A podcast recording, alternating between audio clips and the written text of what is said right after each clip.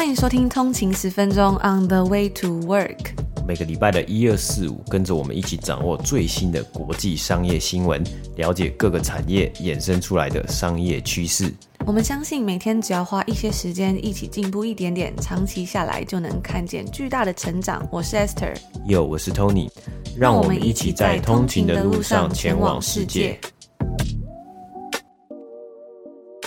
大家早安，今天是九月十六号，星期五，欢迎回来通勤十分钟。大家早安。那我们在星期一的节目里面呢，这个通勤周报这一集节目里面有跟大家分享，我们在今年的一个最大的计划就是 A Day a Stock 每日一股利。我有看到非常多的通勤族呢，已经有去填写这个日历问卷，那也收到了非常多大家的回馈，真的非常谢谢大家，我们也非常的开心。那今天一开始呢，我们就来稍微跟大家分享说，为什么这个日历它要叫做每日一股利。那一开始我们会想要取这个名字呢，当然是因为其实呃，顾名思义嘛，其实就是每天学习一间美股的公司，从最具规模啊、最具潜力，还有最具历史以及不为人知的优质公司四个方面来切入，然后还有精心设计的公司图像转译插图。相信大家嗯、我们在 IG 上面，或者是如果你已经有填写这个前导问卷的话呢，应该都有看到这个日历的样子了。我自己也非常喜欢，我也那我也看很多通勤族说，嗯，非常喜欢这样子的一个设计。所以，我们当时呢，就是希望可以让大家一天利用不到一分钟的时间持续学习，就像 James Clear 在《原子习惯》里面他所跟大家阐述这样子的想法嘛。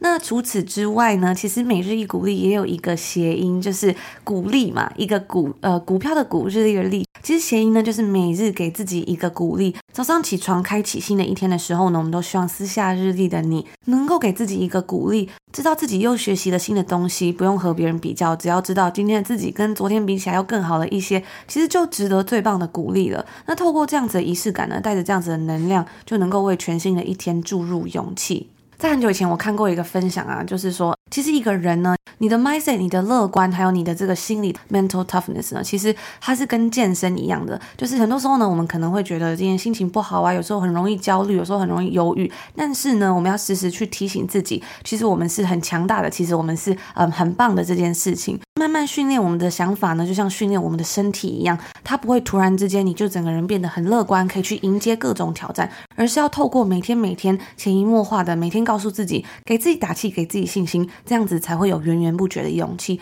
所以我也希望透过这本日历呢，能够给大家这样子的仪式感。对，所以还有一个重要的关于这个日历重要的特色呢，就是它会跟我们明年二零二三年通勤十分钟的 Podcast 节目整合，也就是当天日历所分享到的公司或是任何的内容呢，我们会在节目上面呢更深入的来去带大家介绍，比如说这间公司的故事啊，或是这间公司它最新的新闻，让大家呢可以。配着呃，搭配着日历还有节目呢，来做更多的学习啊。那如果大家想要了解更多呢，也欢迎都可以去到我们的 IG 账号啊，或者是到我们官网上面了解，或者也可以填写这个我们的日历问卷。而且呢，除此之外啊，现在只要填写这个问卷呢，我们会随机抽出五十名通勤族，然后请你喝星巴克。所以不要再犹豫了，赶快滑到节目下面的 Show Note 填写这个日历的连接吧。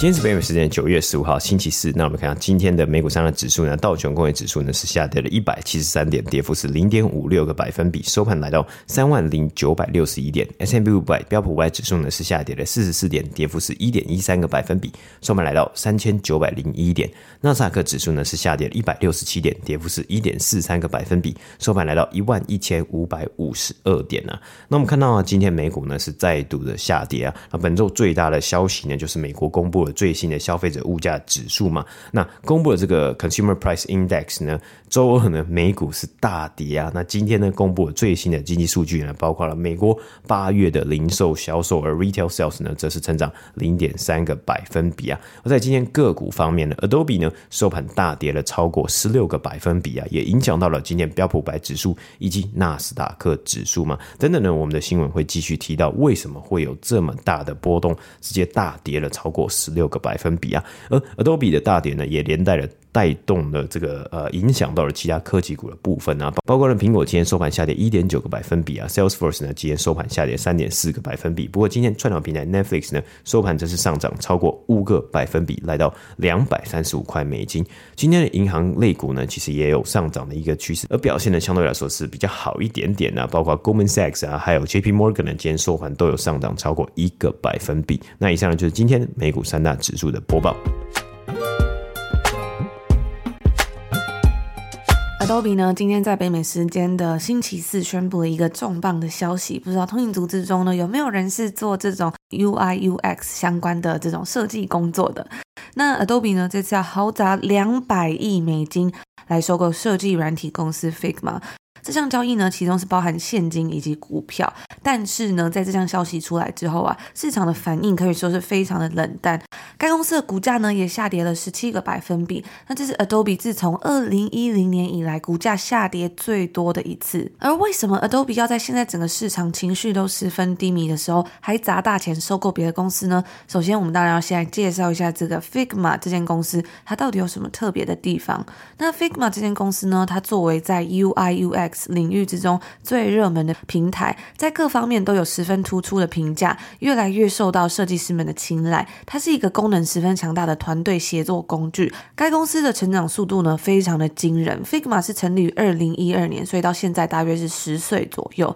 通过它的云端设计软体，让团队的人员可以同时合作设计，在 Mac、微软上面都适用，甚至也可以在 Google Chrome 的浏览器上面直接编辑。所以只要是在有网络的情况之下呢，不管是团队工作人员之间合作啊，或者是在跟客户提案的时候，都是十分的方便，更有效率。所以作为老牌的软体供应商呢，Adobe XD 与 Figma 的平台可以说是一个正面的交锋。虽然说现在的设计软体越来越多，但是 Figma 算是 Adobe XD 一个十分强劲的竞争对手。甚至呢，在 UX Tools 的网站上面，二零二一年最新的研究调查中就发现了，无论是在 UI Design、Prototype 或者是 Design System 的类别里面呢，Figma 都是最受欢迎的工具，将 Sketch 还有 Adobe XD 远远抛在身后。正在逐渐变成该产业的领头羊，吸引了无数的设计从业人员。那 Figma 在二零二一年最新一轮的融资轮之中呢，它的估值是达到了一百亿美金。熟悉该公司财务状况的消息人士早前就向 CNBC 透露说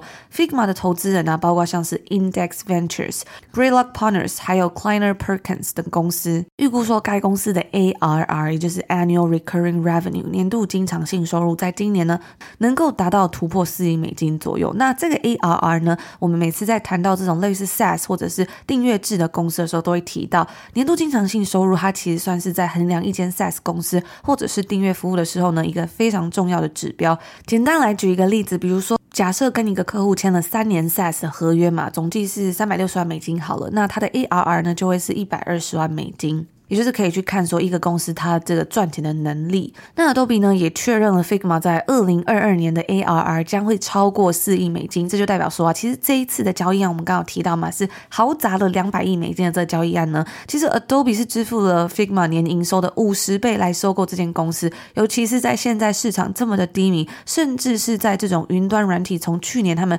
创纪录的销售跌落之际，在创投公司 Besmer Venture Partners 所推出的这个 BV。P 纳斯达克新兴云端指数之中呢，长期的本益比啊，已经从二零二一年二月的二十五倍降到九倍，再多一点点而已了。那该指数呢，是主要追踪那些公司，他们是有提供云端资讯软体还有服务的新兴上市公司的表现。所以在这样子的情况之下呢，市场对于这项交易案的反应可以说是真的十分的冷淡。那情绪呢，也反映在 Adobe 下跌的股价之中。虽然对于 Adobe 而言呢，这样子一个产品对他们来说确实是一个非常好。的辅助，但是呢，现在在市场的寒冬之下，或许两百亿的价格真的有点太高了。而设计产业对于这项交易案也是褒贬不一，认为说被收购之后，Figma 会失去它的独特性。甚至我看到呢，很多这个设计从业人员就在网络上发出了很多的哀嚎啊，还有甚至像在 Twitter 上面呢，也看到很多相关的推文。那 Adobe 表示说呢，他会将他们产品中的一些功能，像是插图啊、摄影、还有影片技术等等的功能整合到 Figma 的平台之中。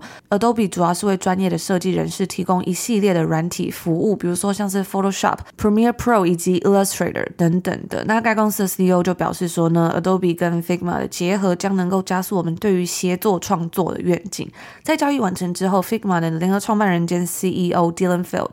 将会继续负责公司的经营，然后向 Adobe 的数位媒体总裁 David w a d w a n i 汇报。除此之外呢，Adobe 也公布了他们在呃他们自己财务年第三季的财务表现。调整之后，他们的每股收益为三点四块美金，超过了 Refinitive 所预估的三点三三块美金。而营收的部分呢，则是四十四点三亿美金，跟分析师早前所预期的四十四点三亿美金是相符合的。除此之外呢，他们也公布了第四季的财务预测。该公司预估说，他们在今年第四季的营收呢，将会达到四十五点二亿美金。对比 Street Account 的数据啊，市场普遍是。预估为四十六亿美金，预期调整后的每股收益为三点五块美金，高于市场普遍预期的三点四七块美金。那以上呢，就是跟大家分享这个今天算是一个十分重磅的收购案消息。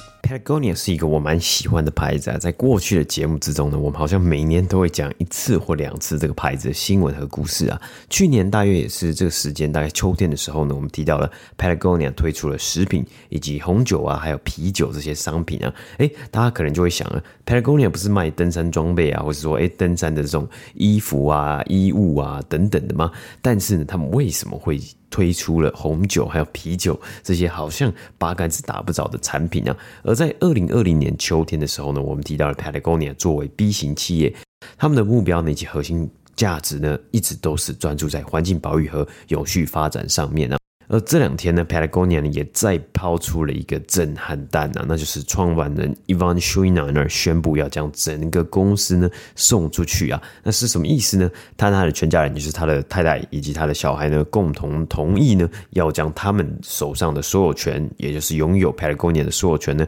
专让专让给了一个特地设计的信托和一个非营利组织。那这么做呢，极大化了 Patagonia 从一九八五年开始实施的一 percent 为地求 one percent for the planet 的计划，那这个计划里面呢是贡献 Patagonia 年销售额的一个百分比来作为奖金，来协助超过三千家企业发展永续环保的计划。甚至呢，Patagonia 曾在二零一六年的 Black Friday 购物节啊，把全部的哦不是只有一 percent 的，是把全部的销售额捐给了呃各。个草根性的环保组织啊，那这个计划呢，也吸引了很多后后续陆陆续续吸引了很多其他的企业一起来加入，说，哎，他们也来贡献他们的年销售额的一 percent 来去呃帮助啊，或是帮助其他的组织发展一些可能是有序发展啊，还有这个发展一些环保的计划等等的。但是啊，在这一次最新的消息，也就是这个礼拜的一个震撼弹之中呢，转让所有权等于 Chouinard 家族呢是直接把获利权那给了他们目标的，就是他们要转让的信托和非盈利组织啊，那这些。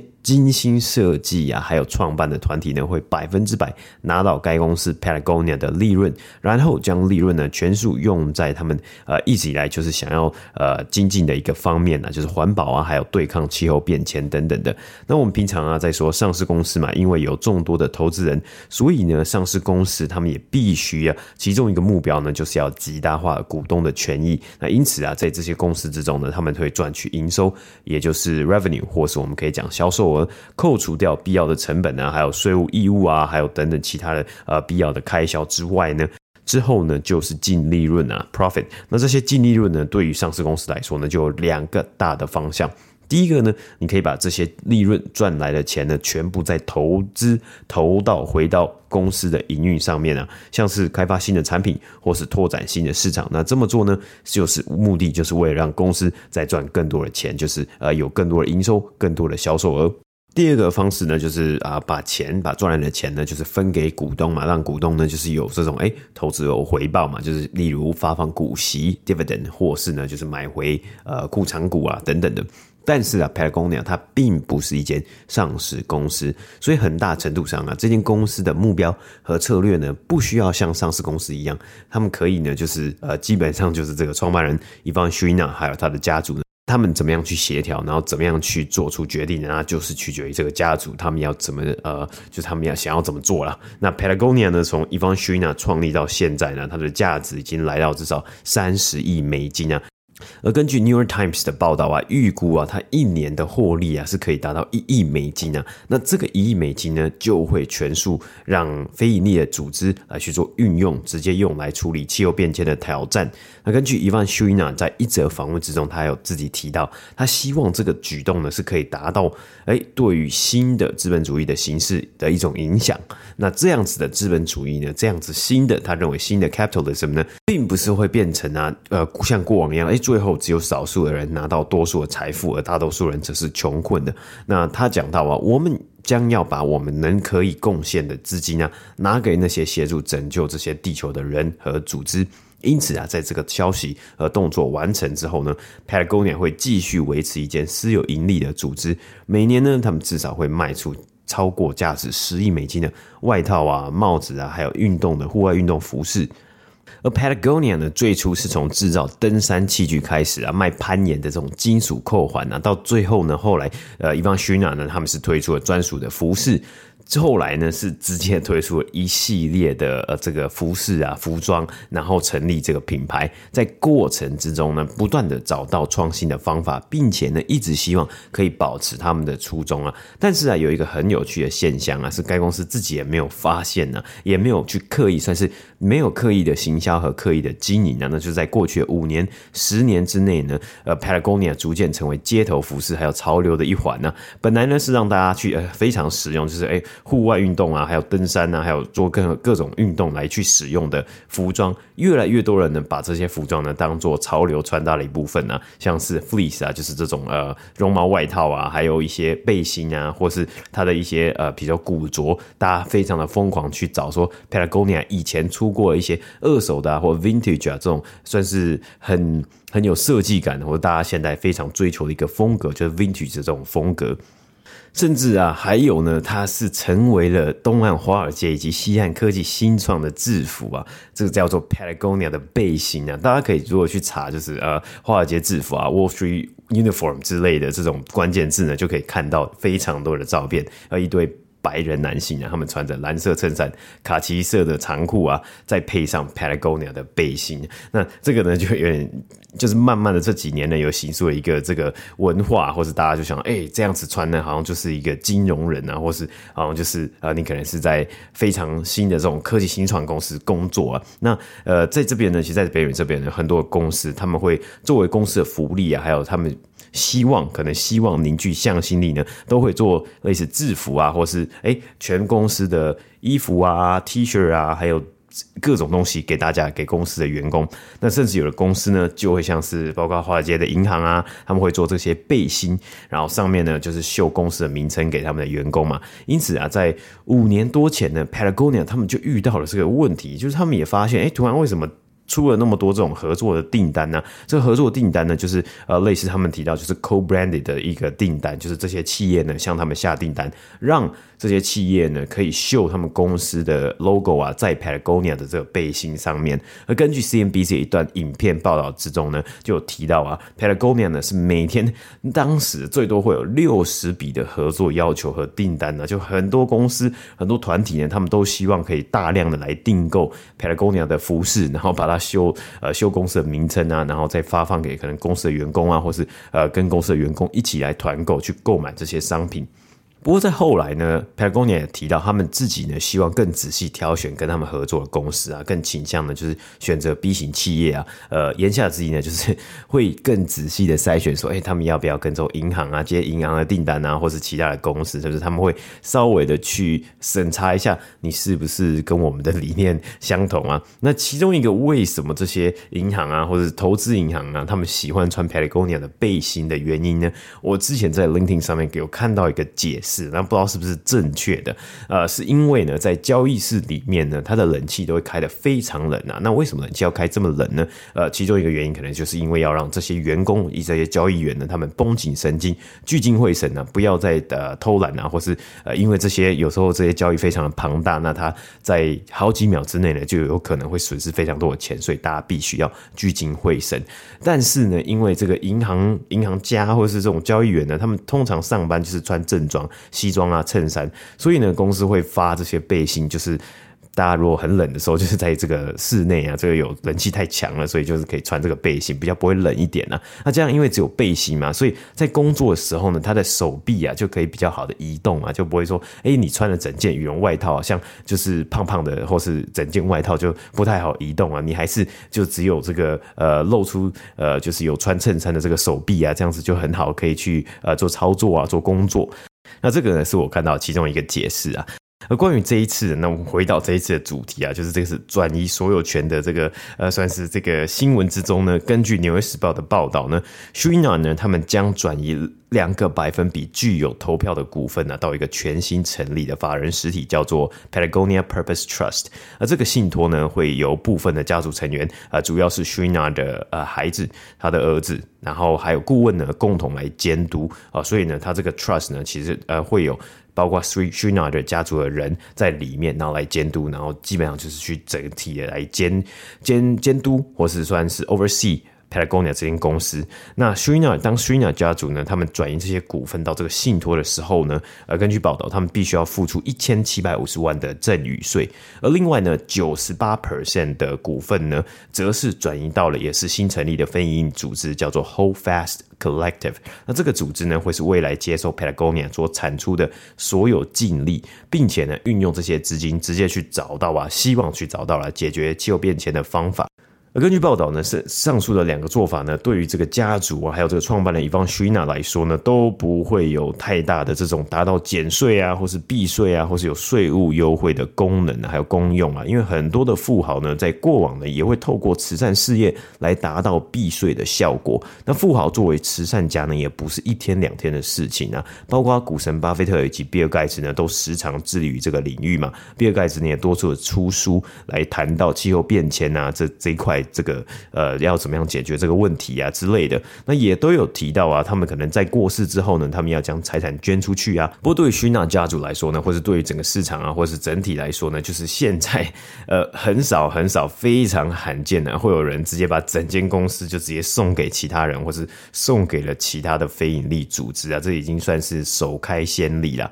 而 Patagonia 呢，目前呢、是已经给予了刚刚提到这个非营利组织新创出来的这个非营利组织 Whole Fast Collective 五千万美金啊，预计今年呢会再提供一亿美金，让这个组织呢在环境保育和气候变迁领域呢，基本上是成为了一个非常重要的角色啊。因为呢，它不会透过中间人，它是直接的把钱呢这个拿到呃放到或是送给这个组织啊。所以这个组织呢，它现在呢拥有最多就是钱，那它可以直接的呢去呃去做任何他们想要的，他们有想要的目标啊，呃治治疗就是可能水资源啊，或是有任何。的，比如碳排放啊这些领域呢，他们是可以直接的来去呃做操作，或是直接的来去啊把这些资金呢真的用在了一定要呃必要的一些用途上面。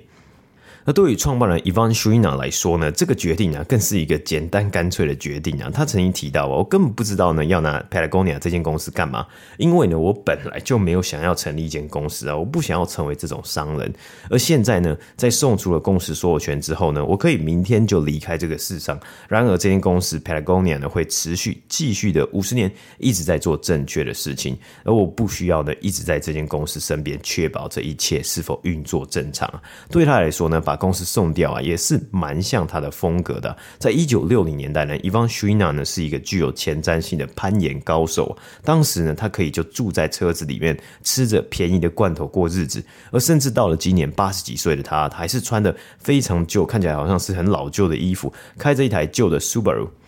根据报道啊，他自己呢是也没有一台电脑或是一只手机啊。在过去几年呢，Patagonia。销售额不断成长的情况之下，Ivan Chouinard 的身价也不断的上升。但他自己呢，他也是非常的呃，算是自己很有自己的个人特色了。他根本不想要当个富豪，不想当个 billionaire 啊。他曾经提到啊，我看到我自己在富比士杂志上面的亿万富翁排行榜啊，这个东西让我非常的不爽，因为我根本没有十亿美金的现金躺在我的银行账户里面。他说啊，我自己也不会开 Lexus 啊，所以这个对他来说好像是一个。甚至是一个侮辱啊，就是上这的富豪榜，所以对这个人来说好像也是蛮就这个这个人蛮蛮奇怪的。但是呃，也可以看得出来，从这些呃谈话或是他的表达出来的这些呃想法之之中呢，可以看得出来他是一个非常有个性的人啊。而在 Patagonia 的官网上面，如果现在直接打 Patagonia 上他的官网呢，是直接的看到呃，算是这个新闻呢，还有这个 Ivan Shuina 他写的这一封信。那首先呢，你们就可以看到啊，这个直接的斗大的字样啊，在 Patagonia 的官网上面呢，就写到了 Earth is now our only shareholder。地球呢，现在已经成为了我们的唯一股东了。那毋庸置疑啊，Ivan Shuina 呢是找到了一个创新的方法去面对环境保育，以及让他自己的公司呢。可以忠于自己的价值，在不断的创新之下呢，思考不同的解决办法。另外呢，在官网上面呢，被特别标记的另外一个句子呢，是这一句：Truth be told, there were no good options available, so we created our own. 啊，中文翻成呢，就是讲白了，我们找不到任何目前可行的办法，所以我们就自己来创造一个解决办法。那这边呢，其实是讲到了，就是他们在思考说，到底要怎么样拿，就是要拿这间公司的所有权该怎么做的时候呢，他们想了很多的可能性。呃，其实最简单一件事情啊，大家可能会想说，诶，如果你这么在乎这个事情的话呢，你想要捐你的财产的话呢，那你是不是就直接把 Patagonia 卖掉，然后把这些钱呢，呃，比如说卖了几百亿美金啊，然后你就直接把这几百亿美金。捐捐出去，这样呢也是非常的直截了当嘛。但是他自己也提到了，如果这样呢，